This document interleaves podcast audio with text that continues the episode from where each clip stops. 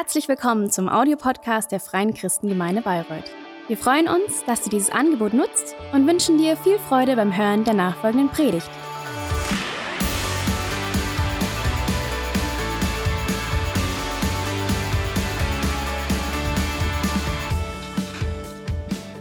Guten Morgen, ihr Lieben. Ich hoffe, euch geht's gut. Ich war gestern auch beim International Abend. Es hat Spaß gemacht. Und ich habe gestern was erfahren, was ich bis, also bis heute Morgen habe ich immer noch gedacht, hey, das ist cool, dass in Bulgarien, wenn die Menschen Ja sagen, die machen so. Und wenn die Nein sagen, machen die so. Das fand ich richtig cool. Also. Aber weißt du, das hilft uns, weißt du, einander immer zu verstehen. Jetzt weiß ich, wenn ne, Lydia sagt, ja. Na, was sie bedeutet, was sie meint, genau. Also ich fand es richtig, richtig toll und ja, es war ein cooler Abend. Und heute machen wir weiter mit unserer Bibelserie. Ich bete und dann äh, steigen wir an. Lass uns beten. Vater, wir danken dir, dass du gut bist. Wir danken dir, dass du für uns bist. Wir danken dir, dass du uns so, so, so, so sehr liebst. Wir können es nicht mal in Worten fassen, wie so sehr du uns liebst. Und wir wollen wirklich deine Liebe empfangen und auch lernen, dich auch zu lieben, weil du uns zuerst geliebt hast. Und wir beten, dass du uns heute wirklich die Herzen und Köpfe aufmachst für dein Wort, damit wir mehr, mehr, mehr von dir lernen und das alles, was uns von dir weghält, loslegen können. Wir danken dir in Jesu Name vor deiner Gnade, vor deinem Geist und vor deiner Liebe. In Jesu Name. Amen. Amen. Also heute bin ich jetzt tatsächlich richtig dran. Letzte Woche bin ich ja vor Manuel eingesprungen. Genau. Also ich habe heute diese wunderbare Vorrecht, mit euch über die Bibel zu reden. Und heute geht es um Haltung. Unsere Haltung, die Bibel gegenüber. Und ich habe in der Bibel eine Geschichte gefunden. Und das ist etwas, was äh, damals tatsächlich passiert ist. Es war so damals in Israel, die hatten Könige. Und die Könige haben über die Menschen geherrscht.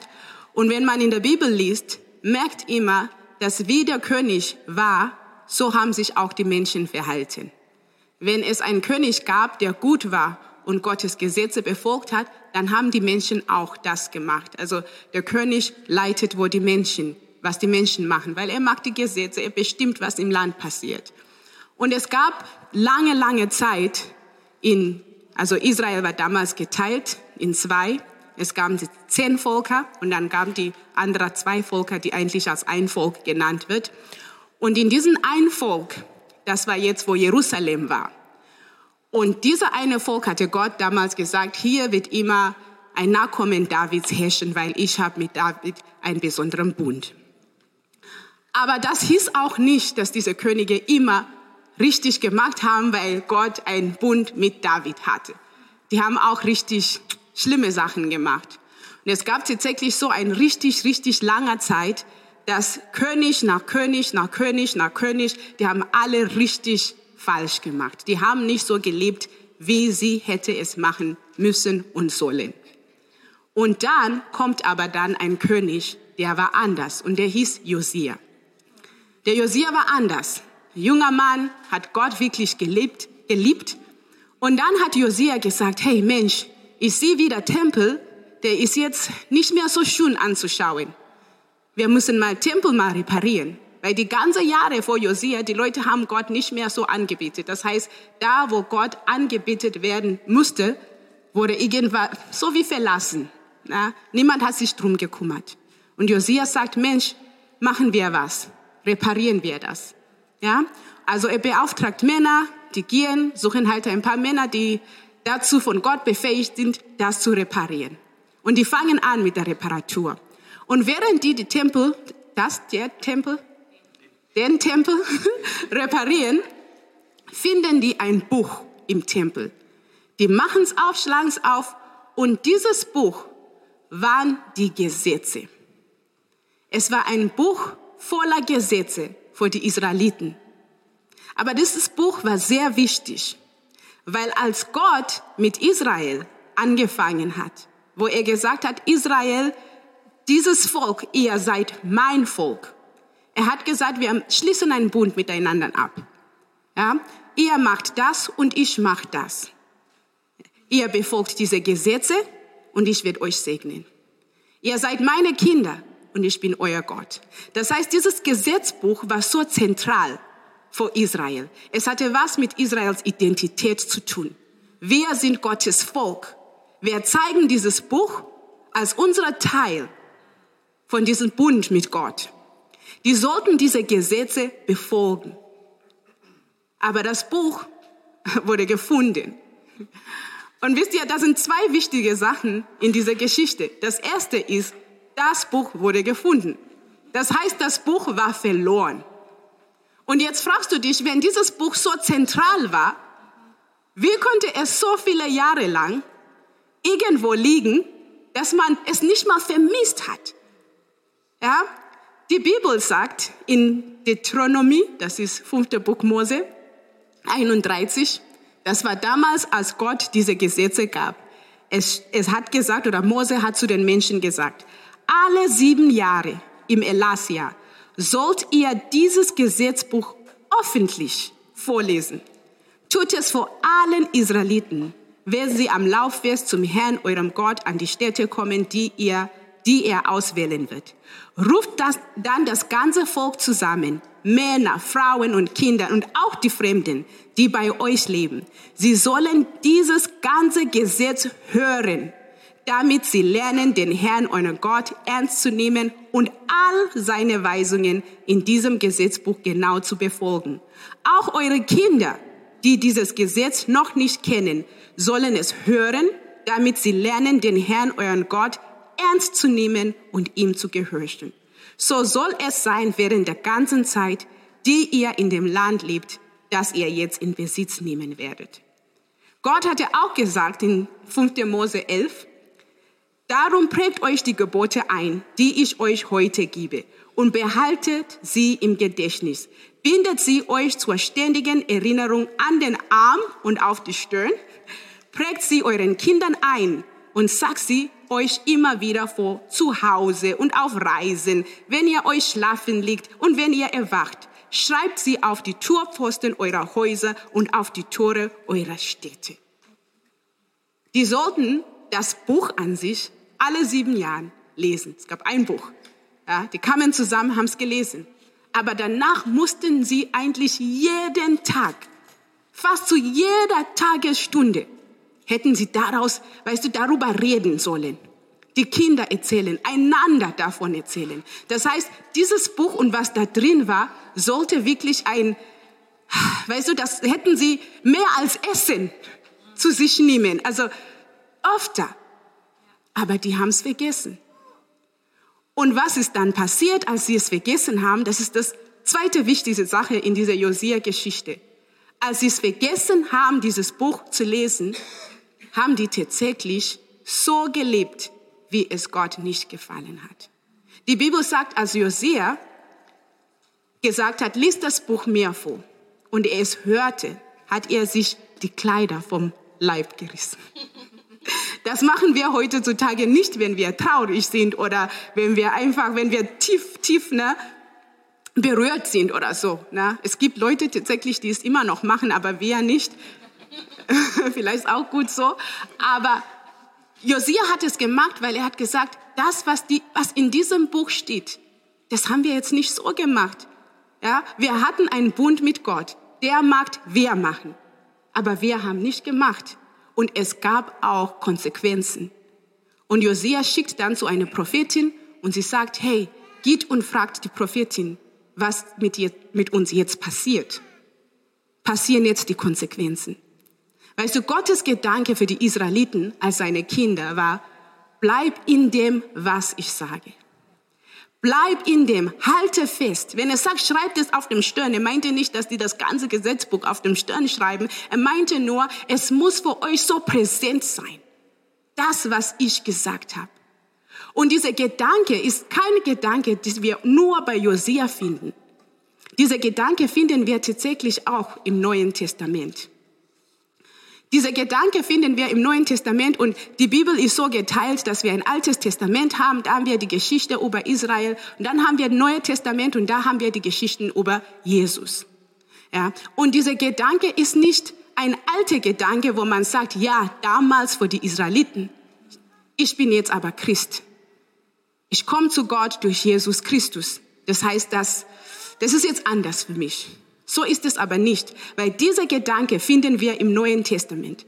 Und Paulus schreibt an Timotheus. Und Timotheus war so ein junger Mann, der Gott richtig geliebt hat. Und der war damals auch mit Paulus teilweise unterwegs. Und Paulus hat ihn beauftragt, auf eine Gemeinde aufzupassen.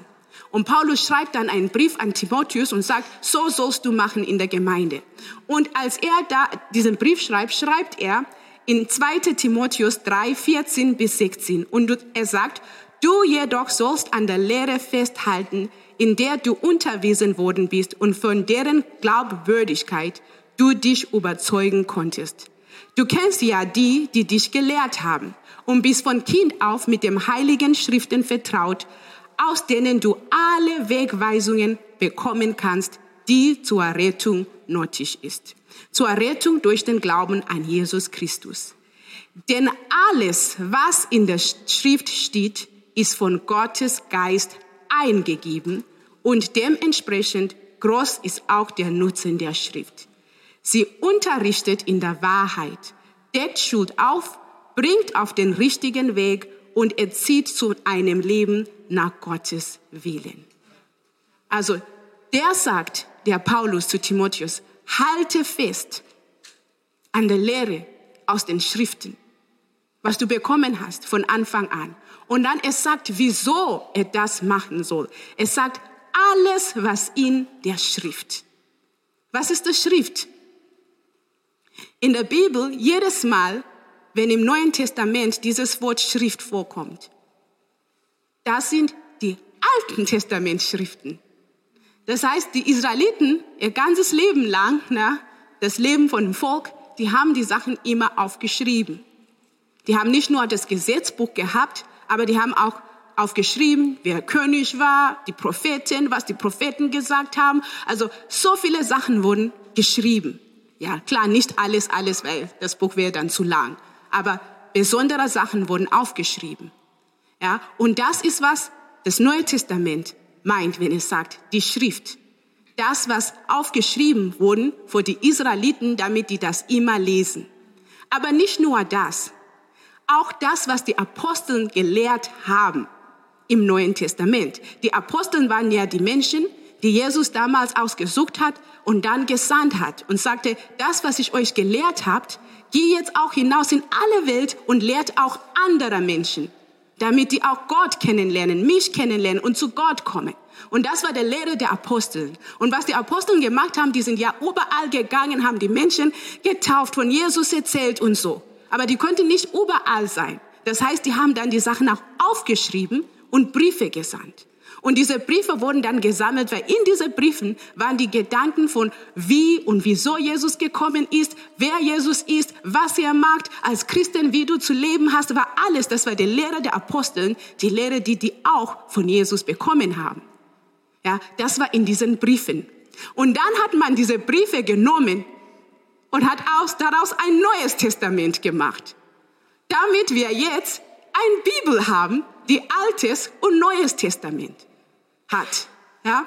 Und wenn die Bibel sagt, lies aus der Schrift, jedes Mal, wenn du in der Bibel siehst, dieses Wort, Schrift, dann weißt du, dass dein Bibel, was du zu Hause hast, ist damit gemeint. Das, was du hast. Und Paulus sagt jetzt zu Timotheus, alles, was da drin steht. Er sagt, alles, was in der Schrift steht. Das heißt, jedes Punktchen, jedes der, jedes die, jedes das, also alles, was da drin steht, sagt er, ist von Gottes Geist eingegeben.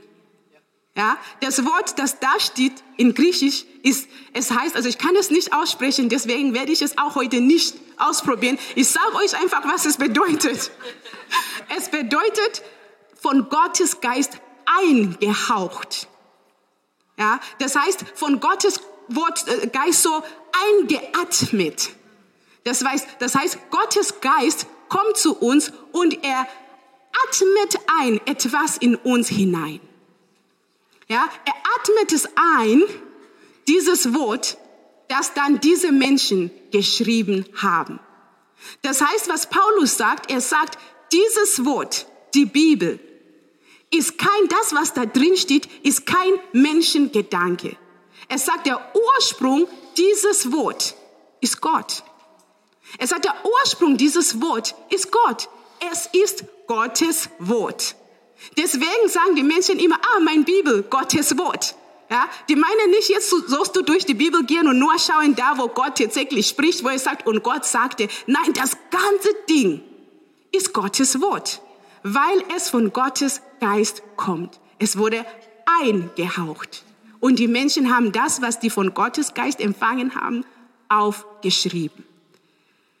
Und dann sagt Paulus, und diese Schrift ist wirklich nützlich. Er sagt, es ist nützlich, weil sie unterrichtet in der Wahrheit. Sie lehrt uns, was richtig ist. Sie lehrt uns, was die Wahrheit ist, damit wir die Wahrheit erkennen können. Es gibt ganz viele Sachen, die wie die Wahrheit ausschauen.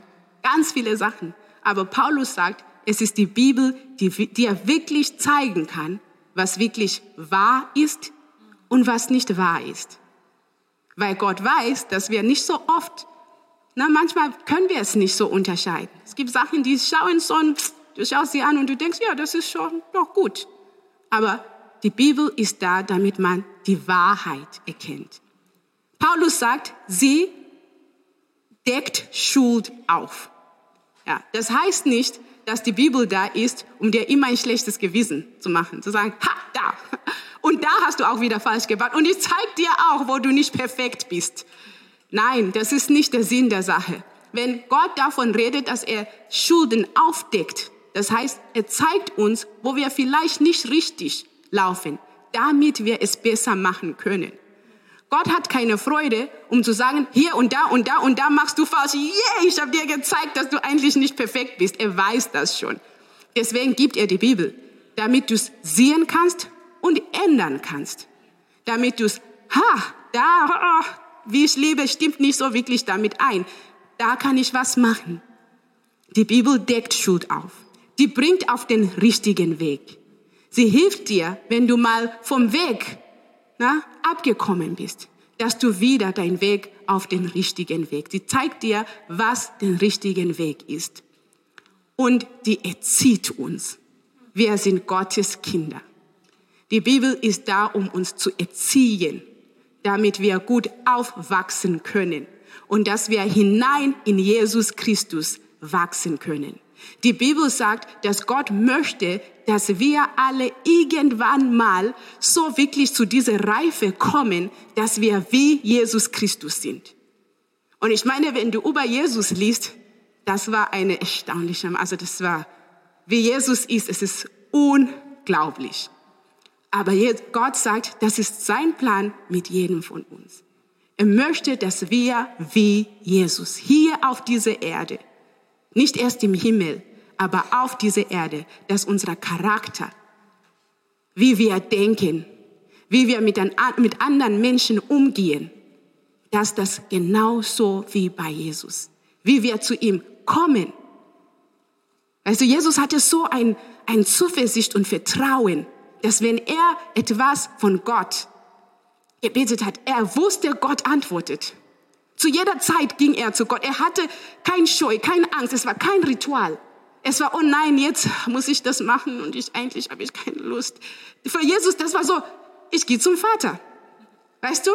Man sagt, Jesus, was machst, du, was machst du hier bei Lazarus? Und Jesus sagt, Vater, damit die wissen, dass du wirklich echt bist. Lazarus, komm raus. Na, er ging nicht erstmal irgendwo weit weg, zuerst nein, in eine Ecke gebetet und okay, jetzt schauen wir einfach da. Na, es war eine Beziehung, die einfach lebendig war. Und Gott sagt, das möchte ich auch für euch. Deswegen schenke ich euch die Bibel.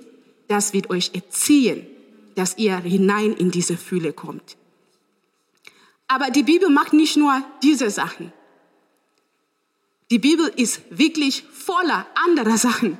Die Schrift sagt ganz viele andere Sachen, die wir, also Nutzen, die wir aus der Bibel herausziehen können. Ich habe nur zwei mitgebracht, weil ich letzte Woche zu lang gepredigt habe. Also zu diesen habe ich noch zwei. zu diesen habe ich noch zwei. Also die Bibel, es steht in Epheser 6, 17. Und er sagt, ich lese das auch, er sagt, greift zu dem Schwert, das der Heilige Geist euch gibt. Dieses Schwert ist das Wort Gottes. Weißt du, in Epheser 6 spricht Paulus davon. Er sagt, weißt du, ihr seid hier auf der Welt. Ja? Und manchmal ist es so, als ob, nicht als ob, also die Welt ist schon anders als wir, wenn wir Christen sind. Aber es sagt, manchmal denken wir, dass es sind die Menschen, die gegen uns sind. Und Paulus sagt, nein, es sind nicht die Menschen. Es gibt eigentlich Mächte, böse Mächte, sagt Paulus. Und Paulus sagt, ihr kämpft nicht gegen Menschen, sondern gegen diese böse Mächte. Und er sagt, wenn ihr aber dagegen stehen wollt, könnt ihr auch nicht menschliche Waffen oder menschliche Methoden benutzen, um da zu stehen. Dann braucht ihr etwas anderes. Und Paulus sagt, ihr braucht eine Rüstung, die von Gott kommt. Und in dieser Rüstung, ich sag euch, alles, was in dieser Rüstung ist, ist einfach, um geschützt zu bleiben. Außer dieses eine Sache, dieses Schwert. Und das ist das Wort. Das ist die einzige Waffe, die wir haben. Das Wort ist nicht dazu da, andere Christen und andere Menschen schlecht damit zu schlagen und zu sagen, wie schlechte Menschen sie sind. Schau mal, du lebst nicht nach der Bibel und der Bibel sagt das und du, ah, wie kannst du sowas? Dazu ist die Bibel nicht da. Das heißt, die Bibel ist nicht da, damit du deinen Ehemann, deine Ehefrau, deine Kinder sagen kannst, wie schlecht die, die sind. Es ist nicht eine Waffe gegen andere Menschen. Es ist eine Waffe gegen die bösen Mächte. Das heißt, es ist eine Waffe gegen zum Beispiel schlechte Gedanken, die in dir reinkommen. Ja, manchmal, wenn du dieses Bedürfnis hast, etwas zu machen, was du weißt, dass es nicht von Gott ist, die Bibel soll dir dabei helfen, das zu erkennen. Das Wort Gottes ist dann deine Waffe gegen dieses Ding zu sagen, nein, Gottes Wort sagt aber. Deswegen werde ich es nicht machen. Das ist die Waffe, die du zu benutzen hast. Ja, die Bibel sagt, die Bibel ist deine Waffe. Das ist, was du, ist diese böse Mächte, wogegen du die mal zurückschlagen kannst. Das ist die Bibel. Und David sagte schon in Psalm 119, 105, und er sagte, dein Wort leuchtet mir dort, wo ich gehe. Es ist ein Licht auf meinem Weg. Wir haben das in der Kinderkirche als Kinder gesungen. Ich habe bis heute das noch nicht vergessen. Ich werde es nicht singen, weil meine Stimme ist heute nicht gut. Aber auf Englisch heißt es, Your word is a light unto my path and a lamp unto my feet oder anders. Aber wir haben es damals gelernt und ich habe es nie vergessen. Ich habe es auch nicht immer gemacht, wie die Bibel sagt, aber ich habe es gelernt. Das Wort ist eine Leuchte. Es ist eine Lampe. Ja, es sagt vor auf deinem Weg, weil es hilft dir wirklich auf den richtigen Weg zu gehen. Das macht das Wort Gottes. Es ist ein Licht auf deinem Weg. Und jetzt ist die Frage, wenn wir jetzt gelernt haben, ein paar Sachen, wozu die Bibel gut ist und auch was die Bibel ist. Jetzt ist die Frage, wie ist unsere Haltung? Wie ist unsere Haltung die Bibel gegenüber? Vor die Leute in Josias Zeit, die Haltung war gar nicht gut.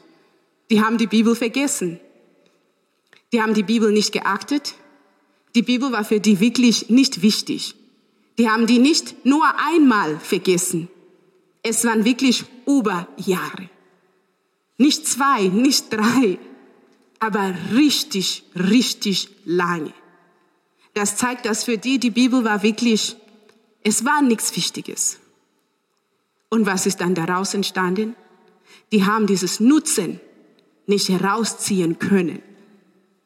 Und dann sind die tatsächlich auf dem falschen Weg geraten.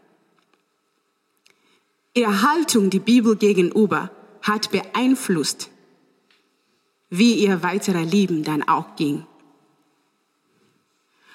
Und manchmal, wir denken, weil ne, in der Gemeinde oder im Hauskreis, in der Kleingruppe gesagt wird, hey, liest eure Bibel, liest eure Bibel, liest eure Bibel. Und manchmal entsteht vielleicht diesen Eindruck, dass wir machen das für Gott.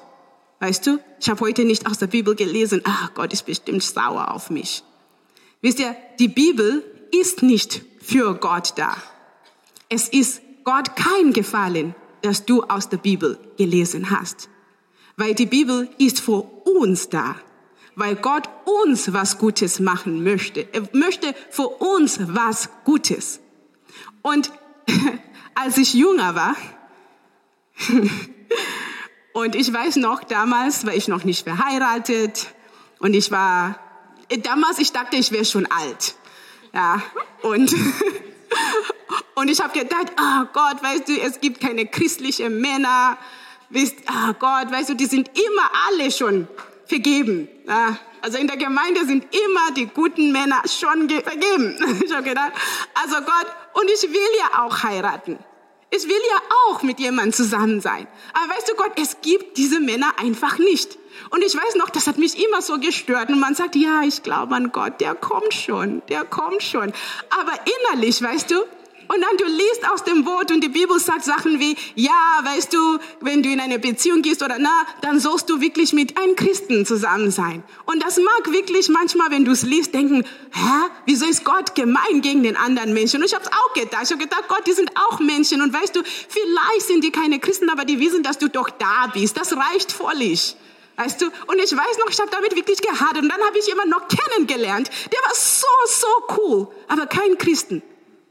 Und dann habe ich gedacht, ja, wir sind nur Freunde, wir machen mal was zusammen und so. Aber ich sag euch, diese Beziehung war nicht einfach. Am Sonntag wollte ich in den Gottesdienst. Und er sagt, ah, Sonntag, das ist der einzige freie Tag, den wir haben zum Spazieren. Ich sagte, ja, aber ich muss in den Gottesdienst. Das war schon Punkt Nummer eins. Na? Und ich habe in so ein WG gewohnt. Und er hat zu mir gesagt, ja, ich habe eine tolle Wohnung, weißt du, wir können dort zusammen leben. Ich habe gedacht, ah, aber Gottes Wort sagt nein. Weißt du, und diese Sachen, die haben angefangen immer, weißt du, das war dann irgendwann mal in mir drin, so ein Kampf, ein ständiger Kampf. Und das Schlimmste ist, weil für dich, na, du liest aus der Bibel, aber du siehst dieser Mensch so real vor dich. Deine Emotionen sind auch da drin. Und du fängst an zu verzweifeln und zu denken, das, was in der Bibel ist, kann nicht stimmen. Oder ich habe es falsch gelesen. Oder ich habe es nicht richtig interpretiert. Oder es gilt heutzutage nicht. Ich bin Gott dankbar, dass er mich wirklich raus aus dieser Beziehung damals rausgeholt hat. Und heute bin ich verheiratet mit einem Christen.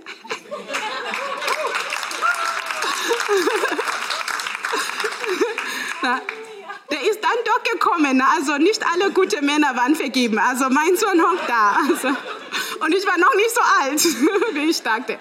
Aber wisst ihr, Nachdem wir geheiratet haben, nach ein paar Jahren, habe ich gedacht, dieses Wort, was ich damals gelesen habe und wo ich wirklich manchmal im Gebet wirklich mit Gott gekämpft habe, ich habe gedacht, weißt du Gott, du hattest recht. Weil für alle, die verheiratet sind, ihr wisst, dass Ehe sowieso nicht einfach ist. Und wenn du dann zusätzlich mit jemandem zusammen bist, wo die Werte einfach nicht mit überein wirklich stimmen, es wird noch schwieriger.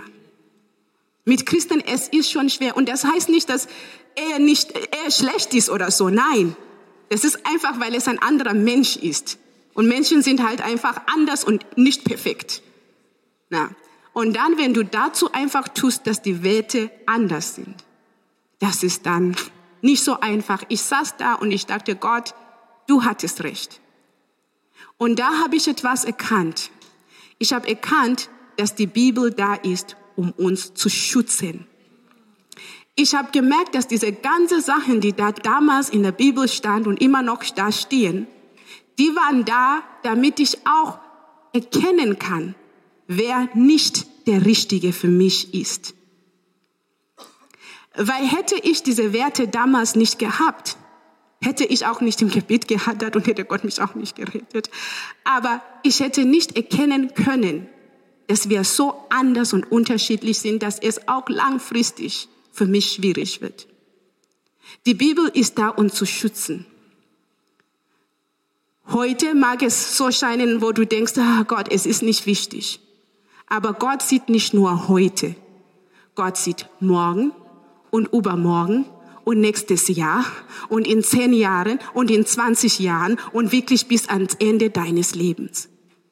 Das heißt, das, was Gott geschrieben hat, hat er nicht nur für dich nur für heute. Heute ist es ja auch wichtig. aber es ist für dein ganzes Leben, weil Gott hat dein ganzes Leben im Blick. Er will das Beste und das Gute für dich wirklich bis ans Ende deines Lebens. Deswegen schenkt er uns die Bibel. Und ich habe aus meiner Erfahrung gelernt, die Bibel zu vertrauen, auch wenn ich nicht verstehe, wieso etwas da drin steht. Weil mein Empfinden nach Gerechtigkeit ist nicht immer Gottes Empfinden nach Gerechtigkeit. Es gibt Sachen, die ich wirklich gemein finde. Und dann lese ich in der Bibel und Gott sagt was anders. Sachen, wo ich denke, ah Gott, es wäre doch viel schöner, wenn wir es so machen würden. Und Gott sagt nein. Weißt du, es gibt Sachen manchmal, wo du denkst, diesen Mensch, wenn ich ihn nochmal vergebe, lernt er gar nichts daraus. Weißt du? Aber die Bibel sagt, vergib, vergib, vergib. Und du denkst, Gott, ich bin jetzt irgendwie hier der, ne? Also, Sorry, das ist mein Mann.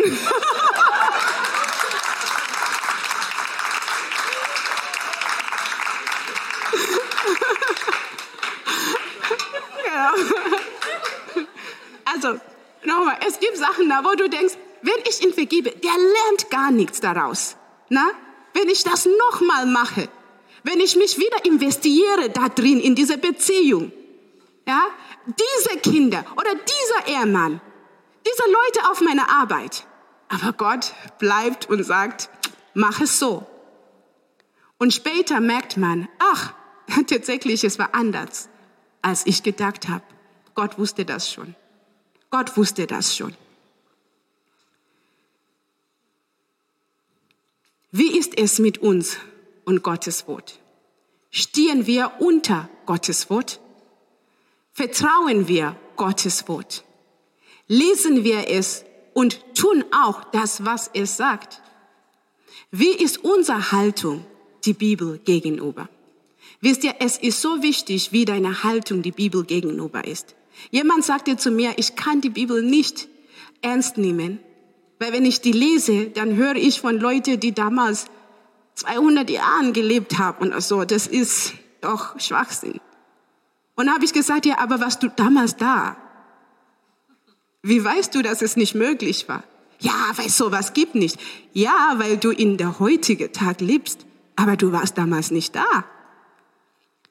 Aber es ist so schwer, wenn man schon zur Bibel mit Misstrauen kommt. Das heißt, alles, was du dann liest, dann entscheidest du, was du eigentlich nehmen möchtest. Und du entscheidest nach deinen Maßstäben. Und die sind echt begrenzt. Ich meine, gestern haben wir gelernt, dass Orangen grün sind. Also. Na, hätte jemand gesagt früher, ja, gute Orangen sind grün, hätten wir gesagt, du hast die nicht alle. Ja. Aber wir haben es gestern gelernt. Das heißt, wir sind eigentlich sehr begrenzt. Wir wissen nur das, was uns gesagt wurde, was wir erfahren haben ja, und nicht alles, was uns gesagt würde, ist auch die Wahrheit. Aber das Wort Gottes ist die Wahrheit.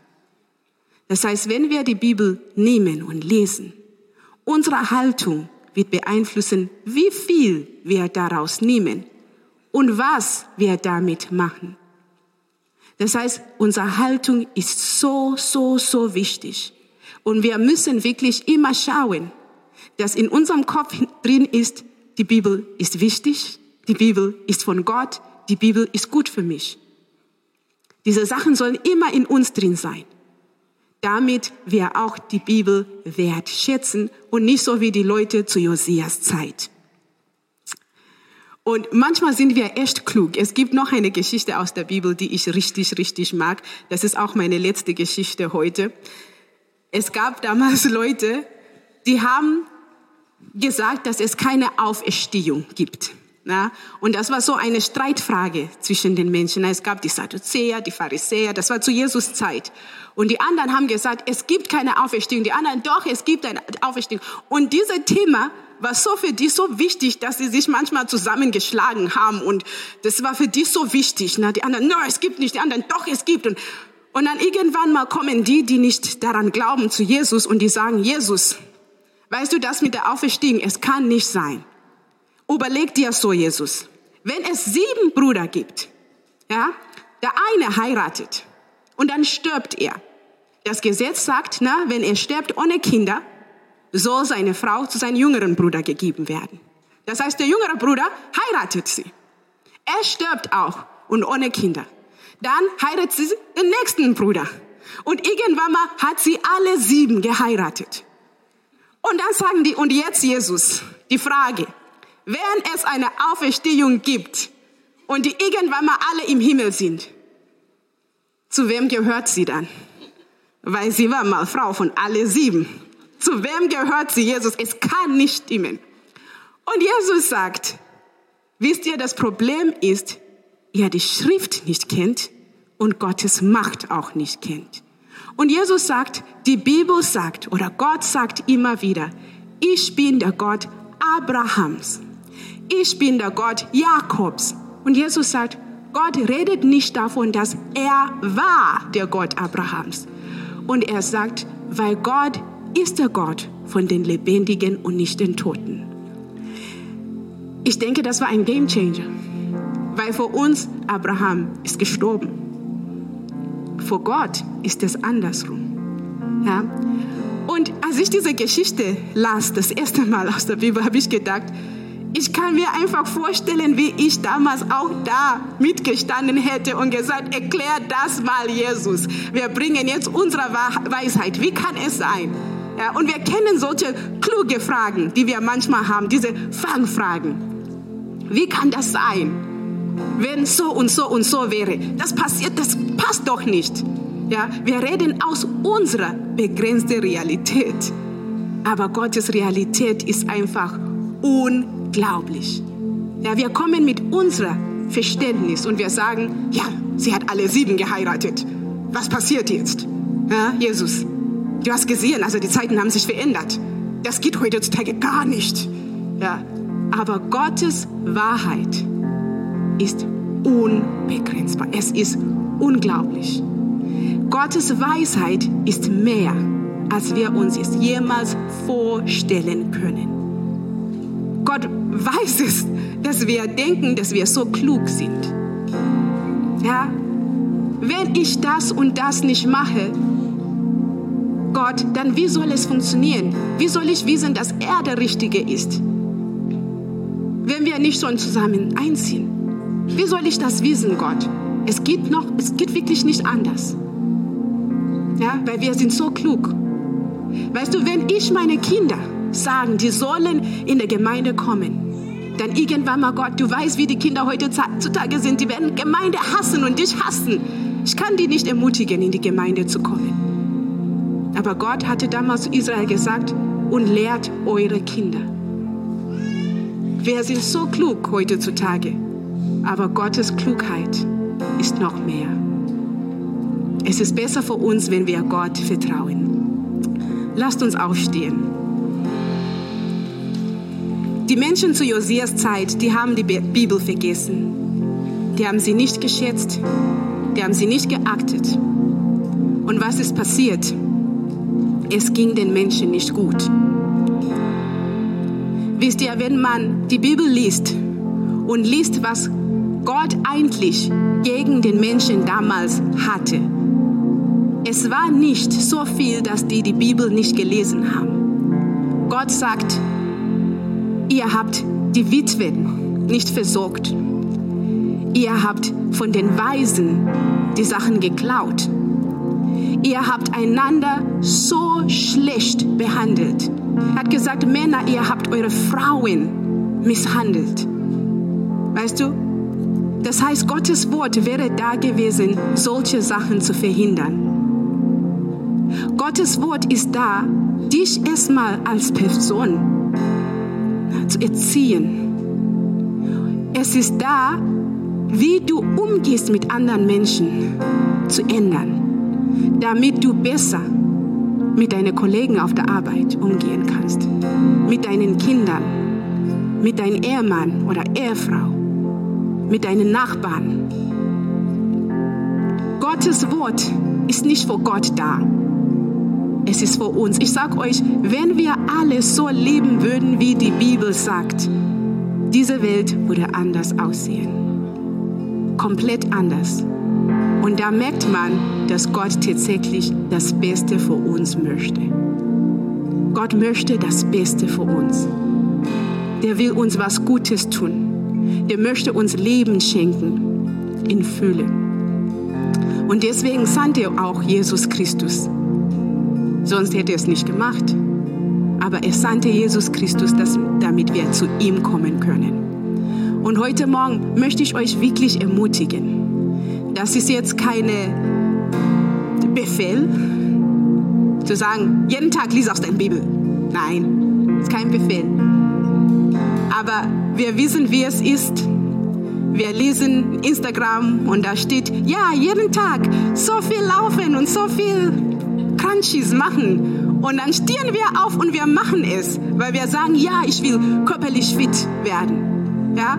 Wir lesen, ah, was soll ich denn essen, damit ich länger leben können, kann. Und dann machen wir ein neues Diätplan. Und wir schmeißen tatsächlich Sachen aus den Schränken und sagen, ich kaufe jetzt wieder, also alles neu, weil ich will jetzt anders leben. Ja, ich will mein, mein Körper was Gutes tun. Genauso wie wir uns diese Sachen vornehmen, lass uns uns auch vornehmen und sagen, ich werde anfangen, meine Bibel zu lesen.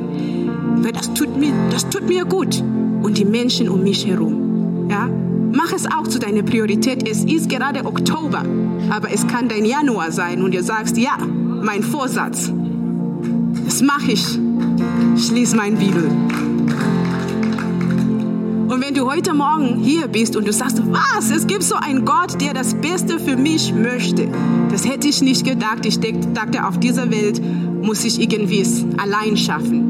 Musst du ja auch nicht, weil Gott ist wirklich mit dir. Ich möchte dir wirklich heute Morgen diese Gelegenheit geben. Wir werden beten zusammen und wo du stehst, darfst du wirklich einfach innerlich mitbeten und sagen, hey Gott, ich habe heute von dir gehört und ich will tatsächlich ein Leben mit dir anfangen. Und dann nach dem Gottesdienst, ich will dich wirklich, wirklich ermutigen. Wir haben vorne hier immer ein Gebetsteam. Das sind super Menschen. Dann du gehst zu denen und du sagst, ich habe heute diese Entscheidung getroffen. Bittet mit mir. Sag mir, wo ich als nächstes gehen kann hier in der Gemeinde. Wir haben ein Connect-Team, wir haben ein Information-Team. Wenn du ins Café gehst, das sind ganz viele tolle Menschen, die haben T-Shirts und da steht Team und du gehst auf den zu und du sagst, hey, ich habe heute eine Entscheidung getroffen, ich möchte mehr wissen. Ja, da gehst du. Mach es, weil es wichtig für dich ist. Es ist für dich. Lasst uns beten. Vater, wir danken dir, dass du uns Jesus gegeben hast. Wir danken dir, dass du das Beste für uns möchtest. Wir danken dir, dass Jesus, du für uns gestorben bist, damit wir nicht sterben damit wir wieder zu Gott kommen können. Und wir beten dich, dass du jetzt Herr unseres Lebens wird. Wir beten, dass wir wirklich dich folgen können und mit dir unser Leben leben können. Wir geben dir alles und danken dir, dass du so treu bist. Du sagst, wenn wir es beten, wenn wir es sagen, dann machst du es auch. In Jesu Namen. Amen. Amen. Also wir werden noch mal ein Lied singen und während des Liedes einfach denk daran, wie Gott gut ist. Ich kann das nicht oft genug sagen. Ja. Und wirklich sing einfach vom ganzen Herzen, weil Gott möchte tatsächlich das Beste für uns. Amen.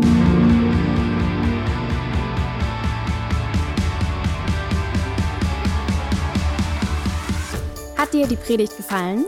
Gerne kannst du sie mit Freunden teilen oder uns einen kurzen Kommentar hinterlassen. Noch mehr würden wir uns aber freuen, dich persönlich kennenzulernen. Du bist herzlich eingeladen, einen unserer Gottesdienste am Sonntag zu besuchen. Alle Infos findest du unter www.fcg-bayreuth.de. Dort kannst du uns auch eine persönliche Nachricht schreiben, wenn du mehr über ein Leben mit Jesus erfahren möchtest oder andere Fragen zum christlichen Glauben hast.